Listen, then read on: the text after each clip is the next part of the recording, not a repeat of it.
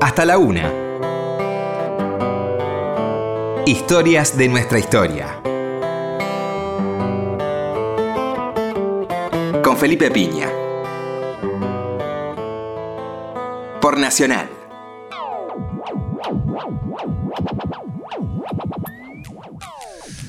Hola, buenas noches, ¿cómo le va? Acá estamos nuevamente en Historia de nuestra historia. Eh, bueno, tenemos un invitado de lujo, Alejandro Grimson, ¿cómo estás? ¿Cómo estás, Felipe? Autor de un libro, la verdad que muy bueno, muy interesante. Un libro académico, pero que se lee muy bien. Que uno agradece la buena escritura.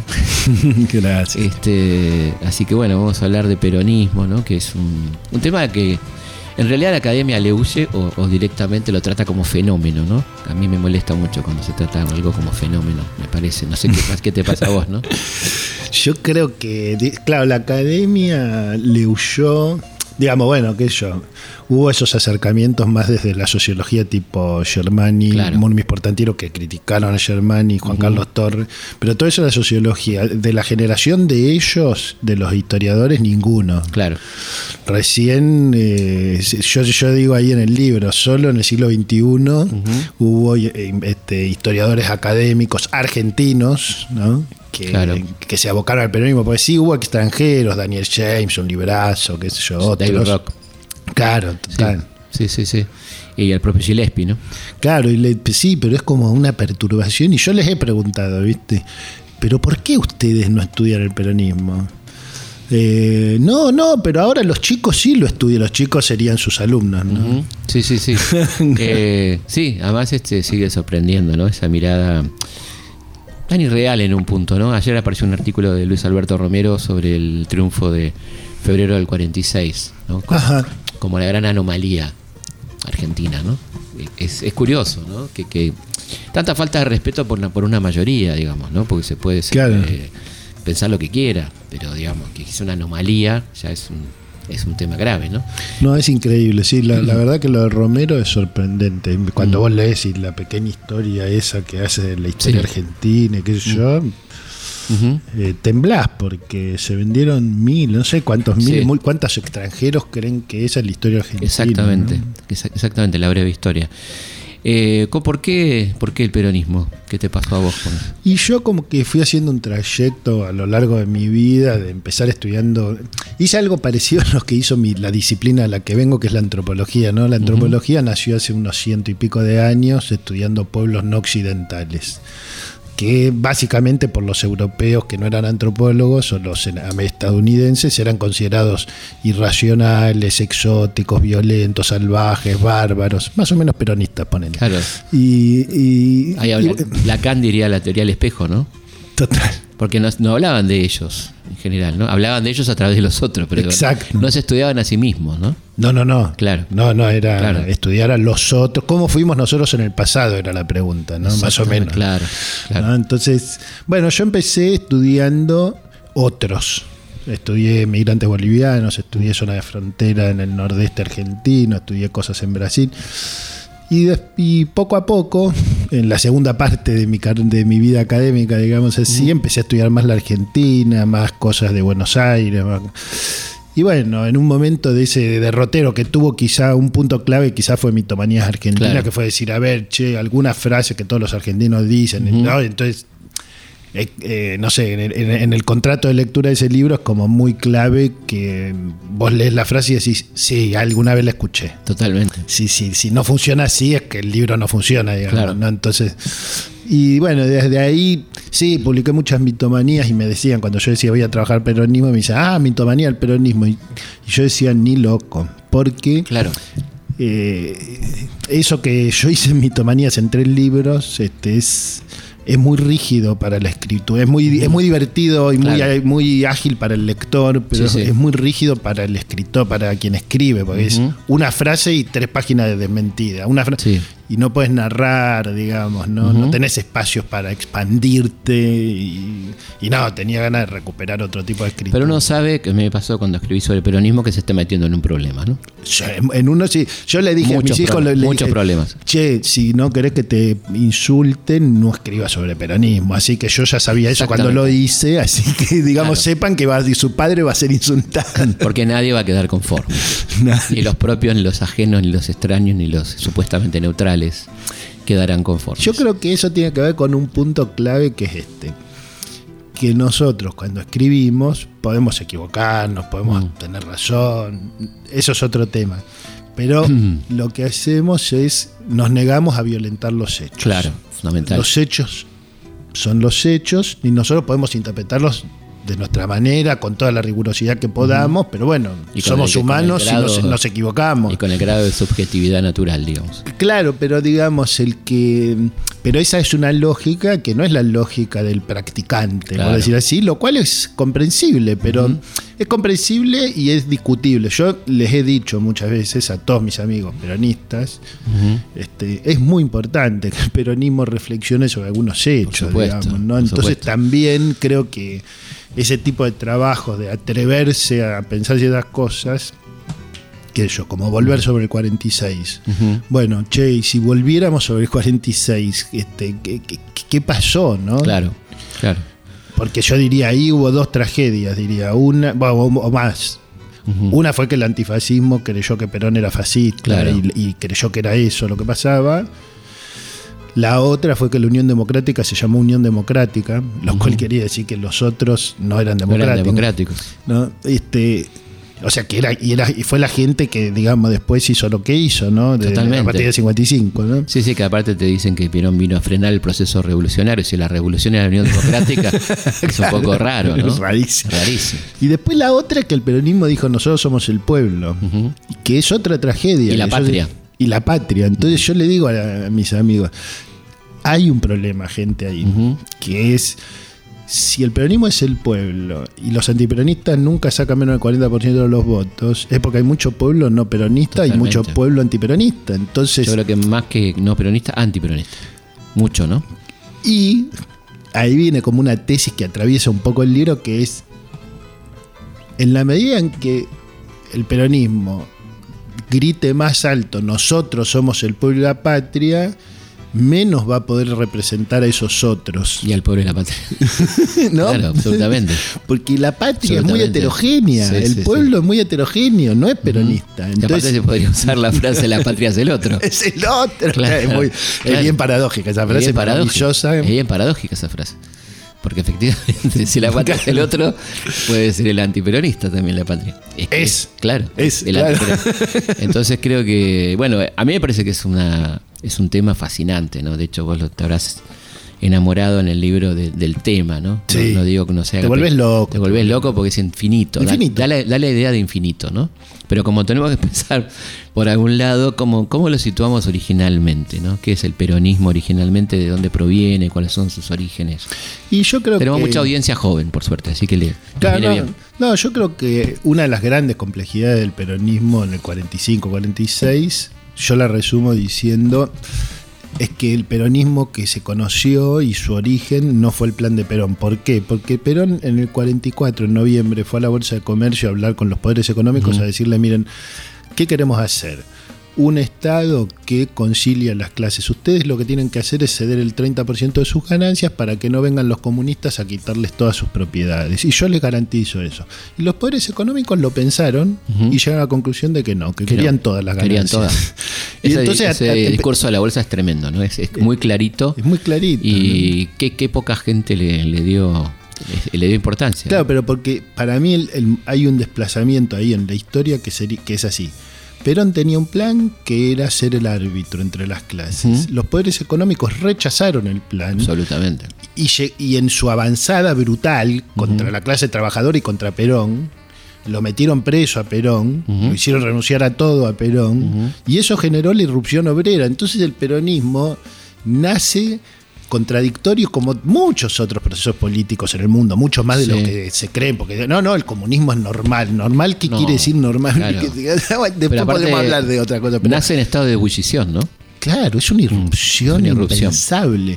Yo a veces, a veces me dicen, pero para vos, este, no sé, fulano de tal se imaginaba antes del 17 de octubre, es que No. la gente no puede imaginar lo que no sucedió, ¿no? Totalmente. Y más era totalmente nuevo eso, ¿no? Era nuevo, era disruptivo frente al muy propio movimiento obrero. ¿no? Total. Era una disrupción total. Sí, bueno, en el libro yo entro sobre eso porque hay muchos que dicen, no, lo que pasa es que como la CGT declaró la huelga el 16 de octubre para el Sí. 18, la gente se equivocó y salió el Libertario. 17. y el voto de Libertario Ferrari y todo. Claro. Pero bueno, yo creo que ahí también es interesante cuando uno dice anticomunista, ¿qué está queriendo decir en 1945? Lo que era el Partido Comunista Argentino en 1945, ¿no? Claro. No para defender al peronismo, sino para situarnos, no. situarnos en lo que era ese partido prosoviético y cercano a la embajada norteamericana, ¿no? Muy complejo. Yo creo que eso Claro. que decís es clave porque es una pregunta, eso sería un libro extraordinario. ¿Qué ¿Cuáles son los distintos significados de la palabra anticomunista? Exactamente. ¿no? Porque, claro, hay uno que es el que por ahí yo conozco desde que nací, digamos Mm. que, bueno, todos ustedes, todos los que piensan distintos de que el capitalismo son todos comunistas y ya está. Pero después, cuando vos entras al movimiento obrero argentino y empezás a leer las cosas que decía el Partido Comunista y el, Tremendo. y el Partido Socialista, Sí, vos decís, yo entiendo por qué los odiaban. claro, O sea, la verdad que decían unas cosas, iban a traer el embajador de Estados Unidos. absolutamente. Entonces, vos decís, ¿qué querrá decir anticomunista para este obrero de la carne? Que lo que se encuentra es con un tipo que dice, yo soy comunista y por eso tenemos que levantar la huelga. Claro, mandarle carne a Moscú. Claro, o sea, uy, eh, entendamos esto, hay algo re importante para entender este que es que una palabra no es lo que nosotros creemos que es, o si- no significa para todas las personas lo que significa para nosotros, ¿no? Entonces, para mí eso, don- eso, ese dedo en la llaga que vos ponés, para mí es crucial en la historia argentina, que es qué cuernos quiso y quiere decir anticomunismo, ¿no? Exactamente. En ese contexto, ¿no es cierto? Claro, y hoy digamos que yo lo usan contra un candidato, ¿viste? Dicen es comunista, es Sí. marxista, ¿viste? Sí, sí. ¿Qué sé yo como, como ahí ya como trayendo el macartismo más clásico, ¿no? Absolutamente, el macartismo del, del 47. Pero, pero bueno, volviendo a las fuentes, ¿no? ¿Cuáles son estas fuentes y cómo se conforma la ideología peronista? ¿Cómo se va armando esta ideología? ¿no? Y bueno, una de las cosas que queda clara es que siempre desde el principio, en todas las fotos que saca el libro, siempre hubo vertientes de izquierda, de centro, de derecha. Digamos, si vos mirás eh, los orígenes, vos tenés el Partido Laborista, Ujú. tenés el- el- la, la Junta Renovadora Ay, perdón, hay, hay- hay lindo hacer una pausa ahí porque el Partido Laborista éramos tan pro-británicos que hasta el Partido Obrero tenía un nombre inglés, ¿no? El Labor Party, ¿no? O sea, estábamos tan influidos, ¿no? Con, con- era un país tan influido por Gran Bretaña que fíjate el nombre del partido, ¿no? Claro, toda la cultura estaba atravesada claro, por eso. Claro, sí. Y la oposición había que hacerla. Eso es muy, es muy interesante. Muchas veces la oposición se constituye en el lenguaje del poder. Claro, ¿no? totalmente. Aparte un partido muy interesante el laborista. Sí, la verdad que Y sí. cuadros grosos, ¿no? Cuadros grosos que tenían mucho camino por recorrer. En algunas provincias arrasaron. En Tucumán sacaron el 70% de los votos nunca pudieron poner al gobernador, por Claro, ejemplo. ¿no? claro. Nunca puso un gobernador el Partido Laborista. Y después estaba la Junta Renovadora Radical y después estaba este, todos los conservadurismos provinciales. Cuando vos lees, si vos te pones a leer, por ejemplo, los debates en lo que sería la legislatura cordobesa mayoritariamente peronista del año 46, te querés morir. hoy. Son de un conservadurismo católico Claro. recalcitrante. Y bueno, ahí viene un montón de líos que son. Pero es que el peronismo era conservador culturalmente o era revolucionario. Y yo digo, a ver, vos tenés educación católica obligatoria en las escuelas, con lo cual es conservador culturalmente, pero vos tenés a Eva Perón, con lo cual es revolucionario culturalmente. Claro. Y yo... Bueno, ahí para- tenés el, el elemento más disruptivo, ¿no? Evita, seguro. Eva. Ahora, ahora volvemos sobre Eva, pero... sí, no hay una, cosa más, ¿no? También en agregando lo que decís del conservadurismo, el panteón escolar intacto.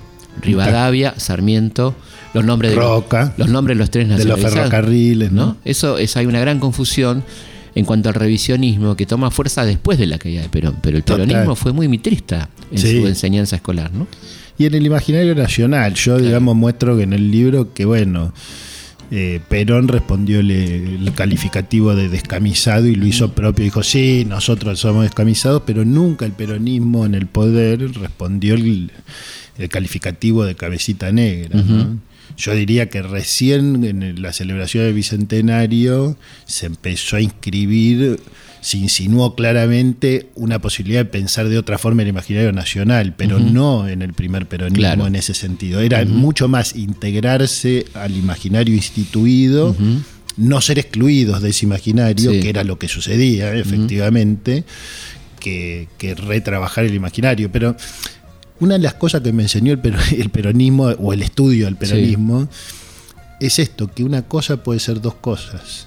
O sea, que, que las, que todas las cosas del mundo son contradictorias, que el comunismo es contradictorio. Yo, yo entendí, por ejemplo, yo empecé a estudiar el peronismo porque me parecía raro. Después me di cuenta de que todo lo que no me parecía raro era porque yo no lo entendía correctamente, porque Claro. yo lo simplificaba en mi cabeza. O sea, ah, no, el socialismo es clarísimo. Clarísimo, pero a mí me diga, ¿qué, ¿qué es el socialismo? Sí, Las claro. repúblicas socialistas soviéticas, el Partido Socialista de Santa Fe, este, el Partido Socialista de Américo Oxiot, yo qué sé qué es el Claro, socialismo. No tengo idea. Entonces, bueno.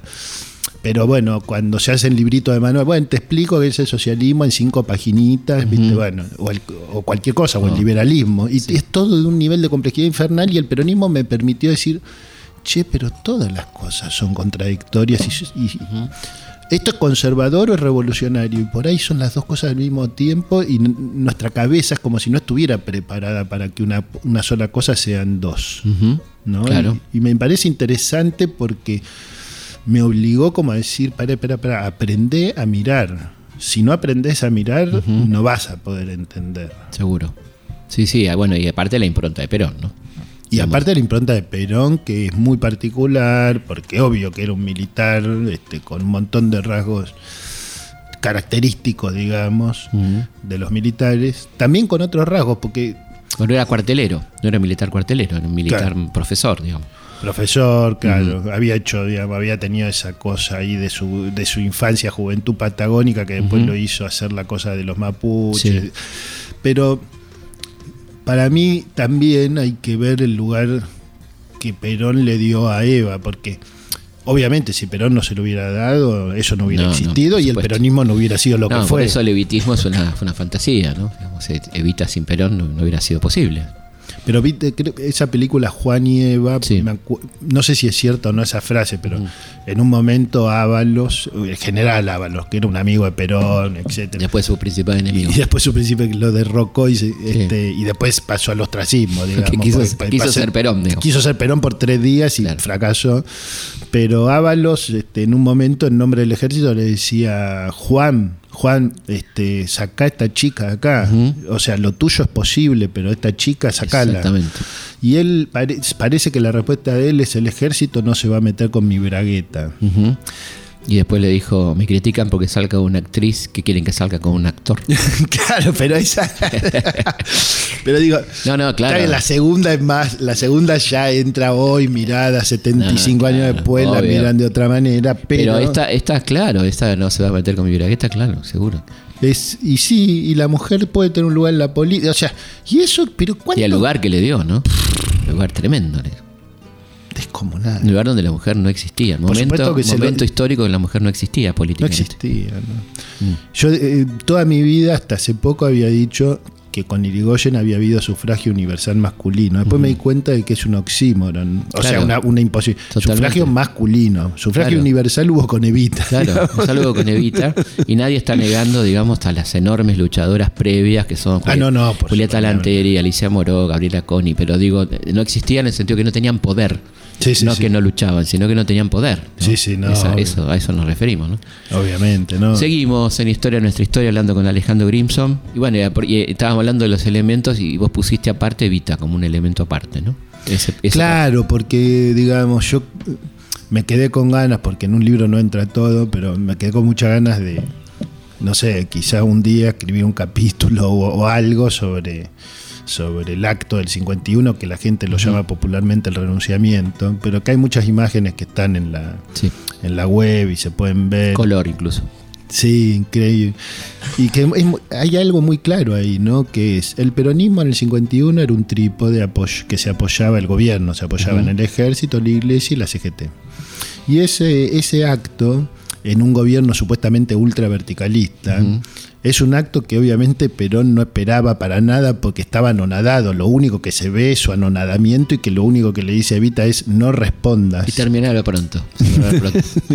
y es una asamblea. Y es una asamblea mul- viste, Nunca vista, ¿no? Nunca vista, multitudinaria en la 9 de julio, gente que viajó de cualquier rincón del país para pedir solo una cosa, que es que la, la persona que más representaba a la clase trabajadora argentina, o sea, Eva Perón, o sea, una mujer de 32 años en ese momento, entrar al Poder Ejecutivo Nacional, cosa que es medio difícil entender hoy. ¿Qué quería decir que en el año 51 una mujer fuera parte del Poder Ejecutivo. Nacional? Sí, sí, sí.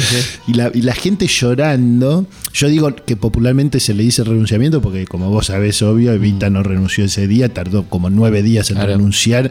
Y, y, digamos, ahora no me lo acuerdo de memoria, pero está en la web, todo el mundo lo puede escuchar, que es cuando ella renuncia y dice ocho veces: es indeclinable, es indeclinable, como diciendo, no hagan otro 17 de octubre. Sí, sí.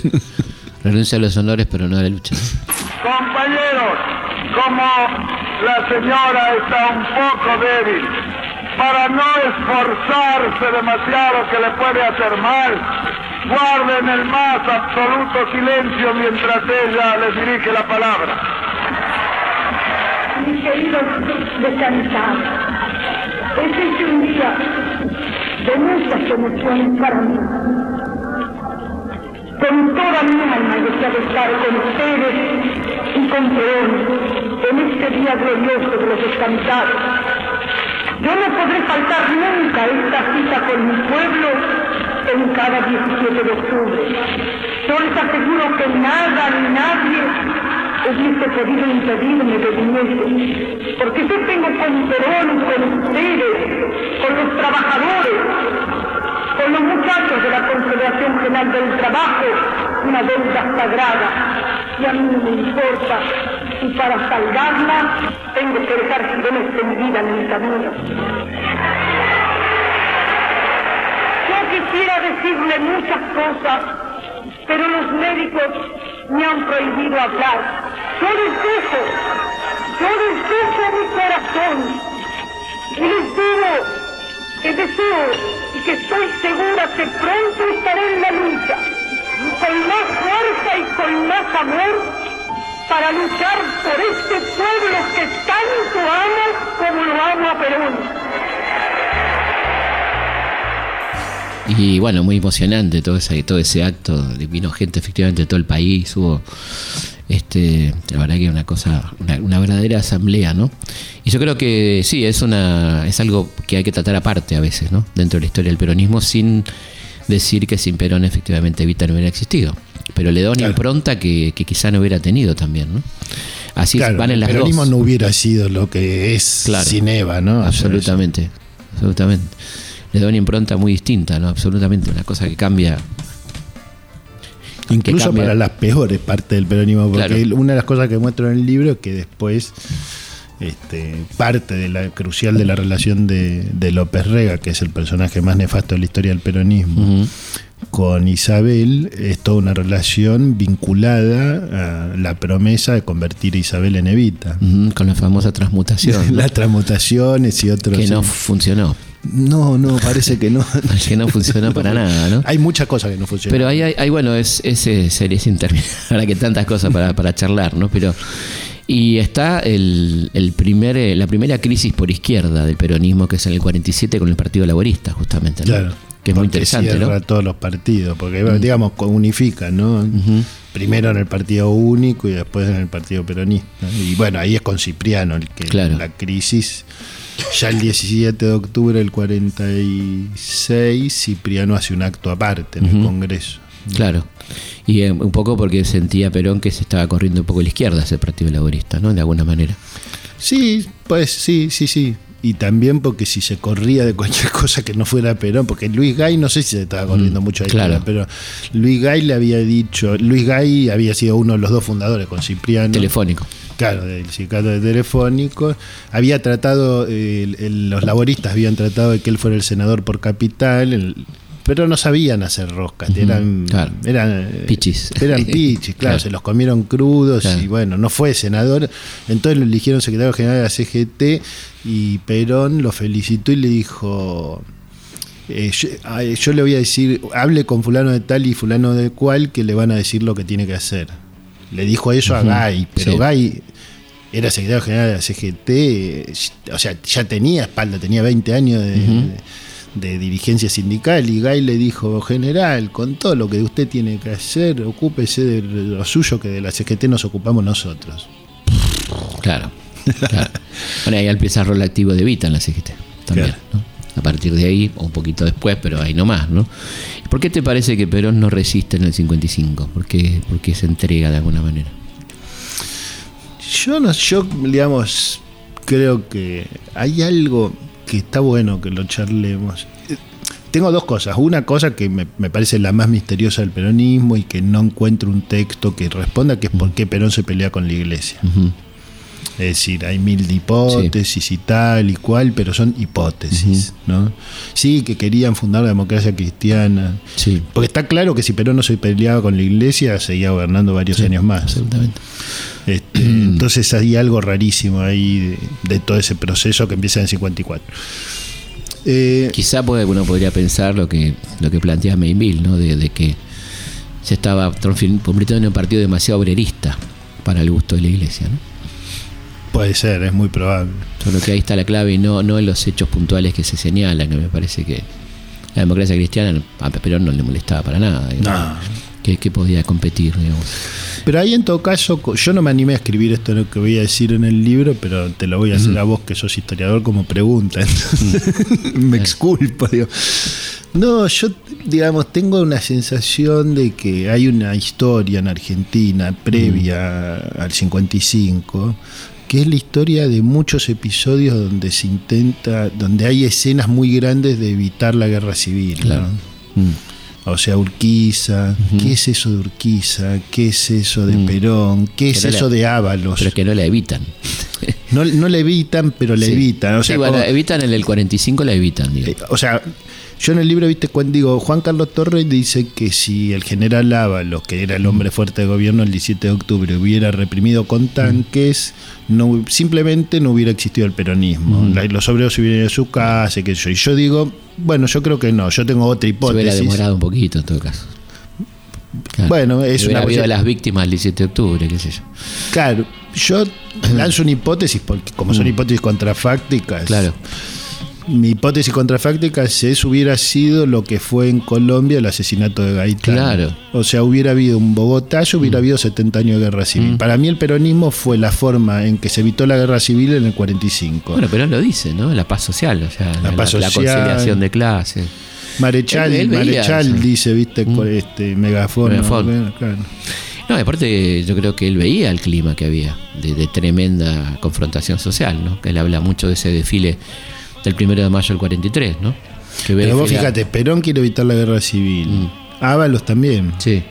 digamos, Sí, sí. a su manera, a su Claro. manera distinta, digo, Claro. pero, pero digamos, este, bueno, qué sé yo, pareciera que hay una parte de Lonardi que incluso Sí. quiere evitar la guerra civil. Y dentro- de- a diferencia de los otros.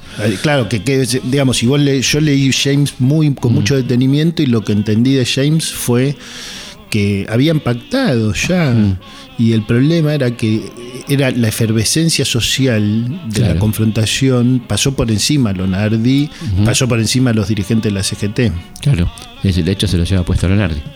Vamos a una pausa y seguimos charlando con Alejandro Grimson sobre el peronismo y sus dilemas.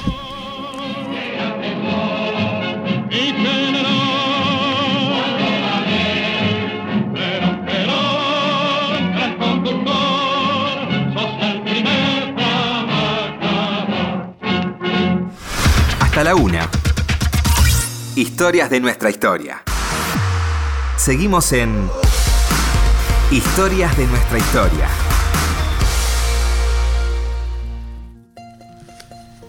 Seguimos en Historia, nuestra historia, hablando con Alejandro Grimson sobre su libro sobre el peronismo. Y estábamos en un momento dilemático que era el 55, ¿no? De por qué Perón evita combatir, teniendo probablemente posibilidad de resistir. Y estábamos hablando de estos momentos preliminares a la guerra civil, que seguramente se hubiera sido uno, ¿no? Claro, también creo que hay otro elemento que está muy claro en las cartas entre Perón y Cook, que son inmediatas, ¿no? Claro. Que es que Perón creía que él volvía rápido. Sí, O sea, vos, este, vos lees 56, 57 y Perón creía dos o tres cosas. Uno, que iba a haber otro el 7 de octubre. exactamente. y, y dos, que él volvía, era una cuestión... Yo creo que también eso quizá explica, ¿no? Sí, sí. Que él volvía sin entregarle armas a los obreros. Claro, como, Volvía pasó- de una manera más económica, por decirlo como manera. había pasado el 16 de junio del 55, ¿no? Claro. que no le quiso entregar armas porque la frase de Perón era le- entregarle las armas es fácil, quitárselas es muy difícil. ¿no? Lo cual se comprobó cierto muchos años después Claro, con otro sector. en otro momento. Pero ahí, ahí arranca una etapa fascinante para mí de la historia del peronismo, que es la resistencia, que, que un poco lo corre a Perón por izquierda, ¿no? que Sí. le va por encima de Perón, ¿no? sin, sin ser una izquierda clásica en absoluto, pero digo, se corre un poco a la izquierda y, y obliga a Perón a, a tener un discurso más combativo. ¿no? Sí, yo creo que primero, bueno, la Libertadora, la- el golpe de Estado contra Perón fue el único golpe de Estado que descabezó la CGT. Después ningún golpe de Estado cometió el mismo error. Porque, ¿Por qué digo error? Porque cuando descabezó la CGT, los metieron preso a todos y surgió el nuevo activismo más combativo. Totalmente, claro. Después lo que hicieron fue matar a los activistas combativos y dejar a la dirección de la CGT o, o dividirla, digamos, a. Sopardo Brasil, Sí, sí, ¿viste? sí, sí. una CGT combativa, otra CGT negociadora y todo eso, claro. Pero ahí yo creo que hay un tema muy fuerte que es realmente, por ejemplo, los socialistas dicen, bueno, nosotros exigimos elecciones libres en los sindicatos y se hacen y ganan los peronistas. Claro. Entonces los socialistas dicen, entonces exigimos que se vayan los peronistas de los sindicatos, ya no aceptan las elecciones sí. libres, ¿no? Pero muy rápido y lo sacan a patadas. Entonces eso era una cuestión de resistir o, o digamos, estabas liquidado, te estaban Claro. liquidando, estabas proscripto, no te dejaban, desde el sindicato no dejaban nada. Y ahí aparece una efervescencia popular descomunal que por lo menos va hasta el 59. Yo creo que la, la derrota de lo de- del frigorífico Lisandro de la Torre. Y la huelga bancaria también. La huelga bancaria, yo creo que son episodios claves para entender, incluso para entender la actualidad, digo yo. Ponele, si vos entendés eso, saltás muchos años más, ¿no? Llegás a principios de los 90 y decís, claro, hubo una derrota de la huelga ferroviaria, una derrota de telefónicos, etcétera. Vos entendés que para que se apliquen planes muy antiobreros hace falta que haya derrotas en el conflicto social. Sí. Y entonces vos podés mirar la actualidad y decir, todavía no existieron esas grandes derrotas hoy, ¿no? Sí. Hay cosas que Macri quiere hacer y no puede, no solo porque no, no le, alcanzan tres diputados, sino porque no da la relación de fuerzas fuerza, todavía. todavía. ¿no? Por eso las reformas estructurales, ¿no? Que se Exacto. plantean. Y además, este, la verdad que Argentina es uno de los países más sindicalizados proporcionalmente del mundo. Ah, es impresionante. Pero, pero bueno, ahí en ese momento de la resistencia realmente surge toda una renovación que también rápidamente va a ir en distintas direcciones, ¿no? Porque Van Dor también surge de ahí, Sí. es un capítulo de eso, Rucci es otro capítulo muy distinto, muy poco, muy poco comprendido, creo yo, muchas veces este, por el progresismo, en, en el sentido de que Rucci este, se digamos, confrontó con la posición que tenía, siendo un anticomunista recalcitrante, obvio, este, pero él, él confrontaba con la posición que había en el sindicalismo de no este, eh, ponerse a las órdenes de Perón, lo cual implicaba no negociar con la dictadura. O sea, Rucci representaba el peronismo sindical versus los sindicatos peronistas que querían negociar con la dictadura. Claro, sí, sí, eso es muy interesante. O sea, ese rol de Rucci. Y ese era un tipo, un cuadro político interesante, ¿no? Claro, complejo, ¿viste? Entonces, digo, pues si no, este, armamos estigmas, ¿viste? Y te La burocracia sindical. la burocracia sindical, todos los dirigentes son iguales. y, Bueno, terminás en todos los políticos son iguales, o sea, terminás no entendiendo nada. Esa nada, etapa es una etapa fascinante y poco estudiada, digamos, que es la que va del 68 al 73, ¿no? Digamos, de, de esa confrontación con la revolución argentina, ya con la, la crisis del Onganiato, podemos decir, ¿no? Donde ahí Rucci tiene un papel, papel fundamental, ¿no? Este, como líder del sindicalismo, con un Perón este, en el exilio, que es muy minimizado, efectivamente, ¿no?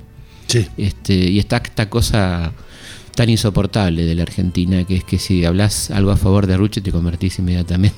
Ah, sí, o sos En- ruchista, sos no sé qué, qué sé yo. Sí, sí, creo que mm, No, pero digo, no, no es- incluso digamos, saquemos el a favor, pero si no entendemos que Rucci se puso en una lealtad absoluta a Perón para, con- para buscar su regreso, no podés entender por qué Rucci ocupó el lugar que ocupó, porque él le tenía el paraguas en la foto famosa, no exactamente. entender qué significó el asesinato de Rucci para Perón. Totalmente. No, o sea, no podés entender la historia argentina en Y ese capítulo fundamental. No, además no reconocer el liderazgo de Perón que estaba haciendo las cosas bastante bien, digamos, en su, en su estrategia frente a la dictadura, ¿no? Sí, con que- mucha lucidez táctica. Absolutamente, que obligó a, a la convocatoria de elecciones, ¿no? Digamos Claro. que creo que en ese sentido también hay que ver eso. Y ¿no? hubo un debate en ese momento, en el 72, cuando, porque la NUCE le pone la trampa, ¿no? Dice, bueno, listo, no hay proscripción de partidos, pero los candidatos tienen que estar todos en 15 días viviendo en la Argentina y Perón decide no volver, pero ahí el, un sector del peronismo dice, listo, nos proscribieron, ya está. Y Perón dice, no, nos presentamos igual. Claro, claro, que era, no- nos proscribieron revolución. claro, sí, sí, nos presentamos igual y con esa genialidad de lo- no le da el cuero, ¿no? En aquel momento. Total. y Frente ahí- a un tipo genial como Lanuse, ¿no? No, no, era una lucha entre dos Dos titanes. Dos titanes, impresionante. Y yo creo que eso también es algo importante para entender que es la primera vez que Perón se puede presentar elecciones después del 54, 53, Mm, claro. 52, Sí, es con un gobierno peronista. Ujú. Solo un gobierno Claro. peronista lo autoriza a presentarse elecciones. es muy Ojo, impresionante eso. Eso es muy impresionante, sí. No, digo, la calidad de la calidad de Lanuse, ¿no? Que, que creo que con Justo son como de los dos milicos más lúcidos, más Sí. políticos, ¿no? ¿no? Esa es otra figura, no sé la verdad si fue estudiada o no, porque está todo el tema de su tensión con la dictadura militar. ¿no? Claro. Sí, es un tipo interesante, que, que cuando decimos interesante no estamos, ni estamos esculpándolo por la muerte De de, sus Trelew, crímenes, ni nada, nada que no, se le- de la tortura que sino que estamos hablando de de complejidades. ¿no? complejidades y de capacidades negociadoras. O sea, me parece que estaba a la altura de Perón para negociar. No, no, hubiera- no lo hubiera estado en Ganía, por ejemplo, Claro. seguramente. Claro. Ni lo hubiera estado Leviston, ¿no? Claro, era el tipo, el, el cuadro del ejército para negociar de igual a igual con un ex camarada. En esos términos, ¿no? Este, y, y le sale con cosas sorpresivas como cuando le devuelve el cadáver de Vita, ¿no? Sí, sí, Que lo pone en un despelote a Perón, que no lo esperaba en ese momento, ¿no? totalmente. Es, es una, ese momento es un momento muy poco estudiado y altamente interesante, ¿no? Y cómo, y cómo Perón define la candidatura de Cámpora, ¿no? ¿Por qué, por qué te parece a vos y cómo, cómo es ese momento, ¿no? Eso que va del 72 al 73, ¿no? Ese año clave. Sí, bueno, la, la candidatura, yo creo que ahí Perón, yo creo que tiene grandes aciertos y tiene un error fundamental que es que él, él se puede basar en que en lo que nos basamos todos los seres humanos, que es en nuestra experiencia y en lo que leemos y en la información que tenemos. Y la experiencia de él había sido cuál?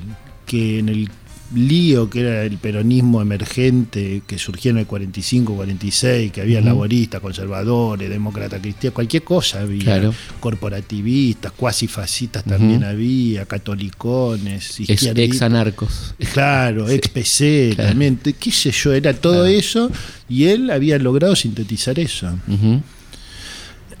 Y entonces él creyó que él volvía en el 73 y sintetizaba todo lo que había, pero, pero en, en el libro tuyo, en el- lo pasado pensado, lo pasado pensado, Sí, exactamente. este, Jorge Antonio dice, dice eh, te, te dice a vos en la entrevista, ¿no? Eh, eh, general, yo le dije a general, mire que usted le está dando mucho aire a estos muchachos y a los otros, pero cuando vuelva va a ser muy difícil, ¿no? Y bueno, y eso fue un poco con todo, o sea. Perón, Perón creyó que cuando él volvía, su presencia iba a sintetizar, y los peronistas también lo creyeron porque los peronistas habían peleado 18 años con un objetivo, que era que volviera Perón. Claro. Y eso, digamos, yo desde la antropología lo llamo un mito. Perón vuelve. La lucha por Perón vuelve. Y para mí Ezeiza, el 20, el 20 de junio del 73, es eso, un mito que se hace realidad. muy pocas veces los mitos se hacen Claro, realidad. claro. Pero hay veces que sí. ¿no? Por ejemplo, que yo no sé, te doy un ejemplo muy, muy este, histórico, antropológico. Este, bueno, cuando llega Cortés a México, este, Moctezuma duda sobre Claro. si no es un mito que se está haciendo realidad y si no es. Quetzalcoatl, ¿no? En- Exactamente. en- si no es un dios, o sea, entonces, o sea, ¿qué pasa cuando ves un mito? Puede pasar que ves un mito. En este caso era totalmente real. Totalmente real y la gente fue a seis a hacer un con, carnaval. cuidado con los deseos que se te pueden cumplir también. Claro. Porque una cosa era Perón en ausencia y, y cada uno hablando en nombre de Perón, y otra cosa era Perón acá diciendo ahora hablo yo. ¿no? Ahora Se hablo yo. acabaron las interpretaciones también, ¿no? Sí, y yo creo que algo importante en ese hablo yo es que si tenemos ganas de mirar 72, 73, 74, entendamos que todos los personajes son dinámicos. Mm. Perón, Rucci, Firmenich, el que López vos Rega. quieras, elegí- claro, López Rega, el que vos quieras, no lo congeles en una fecha. No digas, che, Perón, el verdadero Perón es el del 21 de junio. No, es que Perón fue cambiando Claro. la manera de pensar. Absolutamente. Incluso fue fue cambia, vértigo, incluso ¿no? cambia el del primero de mayo al 12 de junio. Cambia. Cambia. El famoso de verbes estúpidos a, a lo que dice el 12 de junio, ¿no? Sí. Es tremenda ese, ese, ese vértigo de estamos hablando de días, ¿no? Sí, sí, sí, sí, sí. Seguimos en Historia de nuestra historia hablando de qué es el peronismo con Alejandro Grimm. Bueno, al igual lo peor que se puede hacer con el peronismo me parece a mí es sacar frases de, de Perón de contexto. claro, que claro. tenés una frase para lo que quieras. Para lo que De la quieras. izquierda a la derecha, de la industria, de la antiindustria, de la, de la renovación, de la, no sé, lo que quieras. La antiindustria también. No, no, sé, de si- antiindustria no. Antiindustria no. Antiindustria no, pero, nunca, nunca antiindustria. Pero, Pero no, pero, sí, digo- pero entiendo perfecto lo que Sí, decís. Es absurdo. O sea, sí, a mí me dijo una, una persona, una de las cosas sí que no me gustaron que me dijeron, pero yo ya sabía que me iba a decir. eh, de- me- se me acercó por suerte y no lo dijo en público. Me dice: ¿Para qué escribiste un libro que se llama ¿Qué es el peronismo? Si ya Perón lo, lo explicó en la comunidad organizada. Mm, Y yo le dije, no, pero lo que explicó Perón es lo que explicó Perón. Mi libro es sobre qué quiere decir la palabra peronismo para distintas personas en distintos momentos de la historia argentina. Es otra pero cosa. Aparte, estás hablando de 70 años. La 70. comunidad organizada está es un libro del año 49 que no habla exactamente de, ¿De qué es el peronismo? en- ni en- para nada. Para nada. Claro, o, las 20 verdades. Claro, ¿no? Claro, pero no. No, si ya está eso, te mando las 20 verdades por WhatsApp y tirá tu libro a la basura. Claro, sí, sí, sí. No, pero son los dogmatismos infantiles como si vos pudieras decir, che, ¿qué es el comunismo? Mirá, te mando el manifiesto comunista de Marx y ya lo entendés. Ah, sí, la experiencia soviética, ¿qué tiene que ver con el, con manifiesto comunista? Y nada, nada, Claro, no. Y además estamos hablando de peronismo con hace, hace cuántos años que murió Perón. Claro. O sea, evidentemente no, no alcanzaría con la comunidad organizada para, para explicar, ¿no? Bueno, de hecho, en, en el momento actual, eh, digamos, de, de crisis económica, etcétera, etcétera, de retroceso de derechos laborales, se nota una reperonización. Claro. O sea, yo tengo 50 años. Yo digo, en mi generación hay un poco menos de peronismo que en la generación anterior y que en la posterior. Porque, claro. porque, digamos, cuando yo empecé a pensar políticamente, que fue más o menos con Malvinas, con Claro. el 30 de marzo del 82, digamos, vos tenías a López Rega y Isabel atrás. Este, Que no invitaban a ser peronistas. no, no, no, no. Claro. Tenías a Luder diciendo amnistía para los Sí, militares claro, arriba. sí, sí. Digamos, tenías a Herminio al costado. Tenías a Vittel, nosotros hemos optado por la dependencia. Era genial ese Claro. lapsus. Y, y después viste Menem, que yo cu- cuando, cuando- Porque para los que no saben, viste Menem asume el 9 de julio del 89, después de un discurso muy peronista, Ujú. todo- su campaña fue muy peronista, Hasta escenográficamente, vestuario, ¿no? todo, todo, y la cara de él, Claro. todo. Era, Facundo Quiroga. Facundo Quiroga bajando de los llanos, bueno, Mm. Claro. y asume y el, mi- y el ministro de Economía era Bungibón, punto. Y así siguió y después vino el indulto, las privatizaciones y un montón de gente que había sido peronista de los 70 que dijo yo nunca más en mi vida voy a ser peronista. Después fueron kirchneristas, Sí. algunos se reperonizaron, otros no. ¿no? Pero Sí. quiero decir, bueno, esa es la dinámica. Claro. digamos, ¿qué quiere decir peronismo en el para las personas, qué quiere decir el antiperonismo, ¿no? Tampoco es imposible entender el peronismo sin entender el antiperonismo. Absolutamente. Perón decía que todos eran peronistas en Argentina. Estaban los antiperonistas y los peronistas, pero todos tenían la partícula peronista. Pero esa es del 70, esa Sí, esa frase, del ¿no? 70 Sí, está buenísima. claro. Y que, para ir redondeando, eh, ¿Qué tiene de, de peronista el menemismo y qué tiene de peronista el kirchnerismo? ¿no? ¿O qué tuvo, qué tiene? ¿Qué tuvo en el caso Yo del creo menemismo? que por ahí simplificando así de manera no, en brutal. tiempos radiales. Después la gente va, al- va al libro, no hay problema. Sí, no, pero digo. ¿Qué es el peronismo? Excelente libro, publicado por siglo XXI.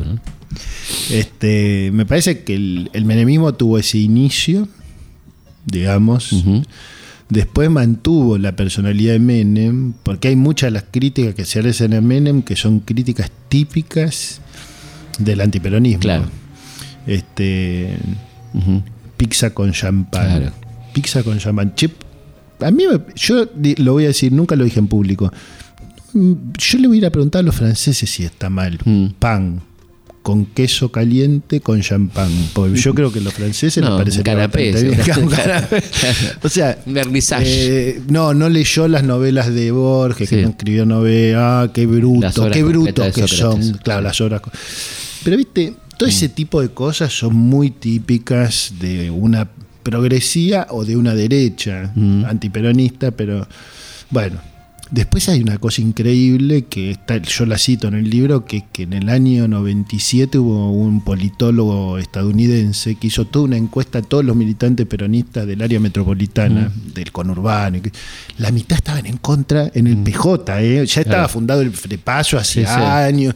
Adentro del PJ más de la mitad estaba en contra de las políticas económicas del gobierno. Pero seguían al PJ. Pero seguía el PJ. El otro día, en una de las presentaciones del libro, este, un, un diputado peronista, que es Leo Grosso, dijo, yo era uno de esos que militaba en el PJ y trataba de convencer a la gente que se sume un partido para luchar contra el presidente de, ese partido. Éramos locos nosotros, Claro, me dicen. claro. Bueno, ahora, creo que el kirchnerismo tuvo de...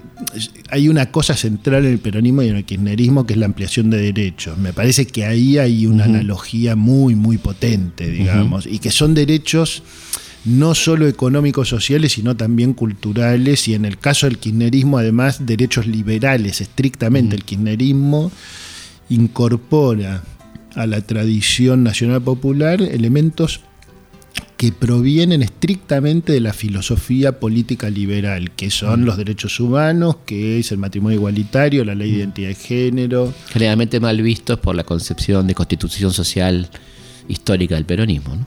Claro, por, Por lo menos no mal por la- sino no incorporados. Por ahí, no manera. incorporados, porque Claro. en ese momento la agenda era una agenda más social, Claro. pero vos fíjate que, que cuando decimos sufragio universal, es decir, que las mujeres votan y pueden hacer Mm. política, estamos diciendo ampliación de derechos que no son económicos sociales, Mm, claro. ¿no? Sí, sí. Y me parece que, digamos, más allá de las anécdotas del 54, que autorizó el divorcio, porque digo, eso es una historia aparte, Mm. Sí. pero digamos, como plan...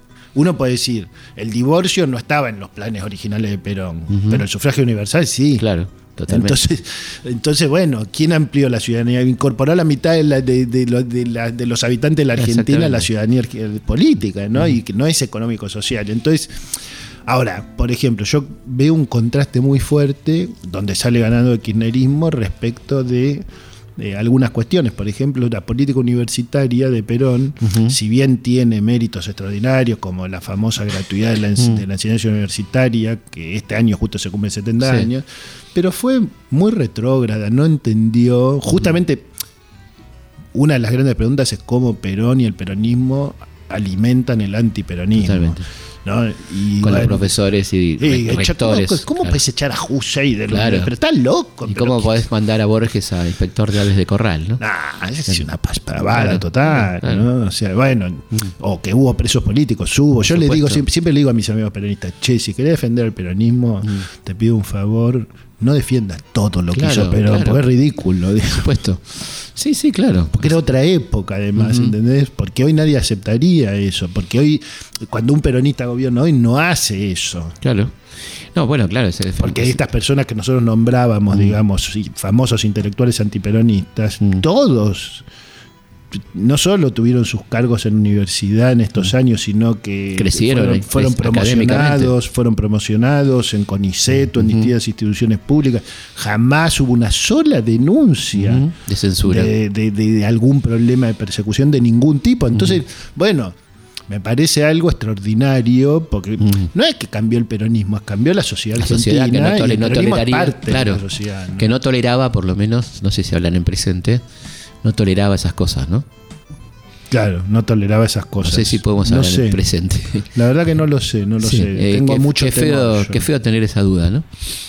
Sobre todo porque existe Brasil, ¿no? Claro, Existen claro. cosas donde vos ves retrocesos. Entonces, en, en las teorías nosotros ya sabemos que no es que solo hay avances y cada vez más derechos. Claro. Pero cuando vos ves, por un lado, lo que pasa en Argentina, pero ves en Brasil que es una furia Total. antidemocrática, Total, por todos lados, por todos lados. Vos decís, bueno, cuidado. Sí, claro. Y mira Trump. Trump. Ayer mismo, ¿no? Hablando en contra de la inmigración y de, de todas estas cosas. ¿no? Este, tuvo que salir a contestar a esta chica, la senadora de Puerto Rico. Sí, Bueno, estamos aquí este, hablando del pasado presente. Muchísimas gracias, Alejandro. gracias a Ha sido vos. un placer. Nos volvemos a encontrar como siempre aquí, viernes a la noche, madrugada del sábado, en Historias de nuestra historia. Hasta la próxima. Me gusta estar al lado del camino, fumando el humo mientras todo pasa. Me gusta abrir los ojos y estar vivo, haber sobrevivido millones de resacas. Entonces navegar se hace preciso en barcos que se estrellen en la nada. Vivir atormentado de sentido, creo que esta sí, esta sí es la parte más pesada. En tiempos donde nadie escucha a nadie, Historias de nuestra historia. en tiempos donde todos contra todos, Conducción, en tiempos egoístas y mezquinos, Felipe Piña. en tiempos donde siempre estamos solos, Producción, habrá que declararse incompetente. Cecilia Musioli. en todas las materias de mercado Edición, y habrá que declararse un inocente y habrá que ser abyecto y desalmado. Martín Mesuti. Yo ya no pertenezco a ningún ismo, me considero vivo y enterrado. Yo puse unas canciones en tu Walkman. El tiempo a mí me puso muchos años. Tendré que hacer lo que es y no debido y tendré que hacerte bien y tendrás que hacerme daño. Y no olvides que el perdón es lo divino y errar a veces suele ser humano. Y no es bueno nunca hacerse de enemigo que no estén a la altura del conflicto. Que piensan que hacen una guerra y se mean encima como chicos y rondan por siniestros ministerios haciendo la parodia del artista. Y que todo lo que brilla en este mundo tan solo les da caspa y les da envidia. Y yo era un pibe triste y encantado.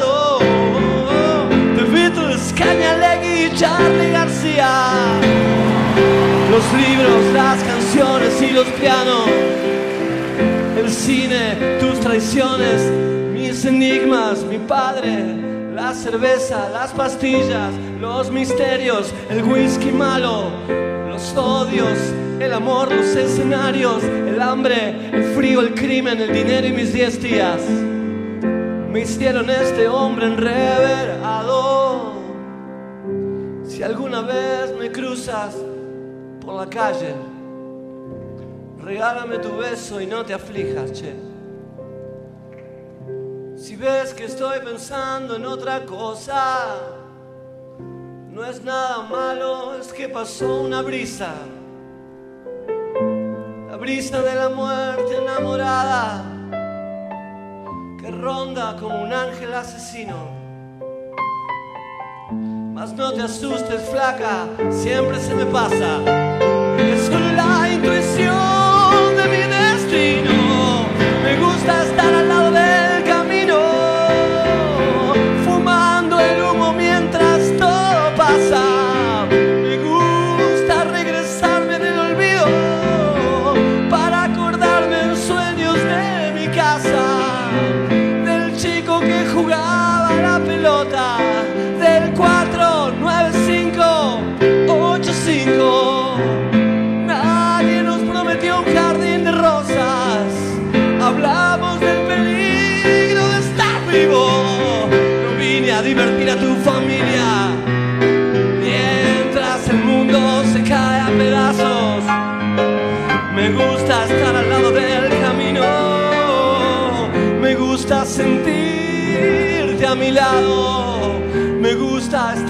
Lado del camino.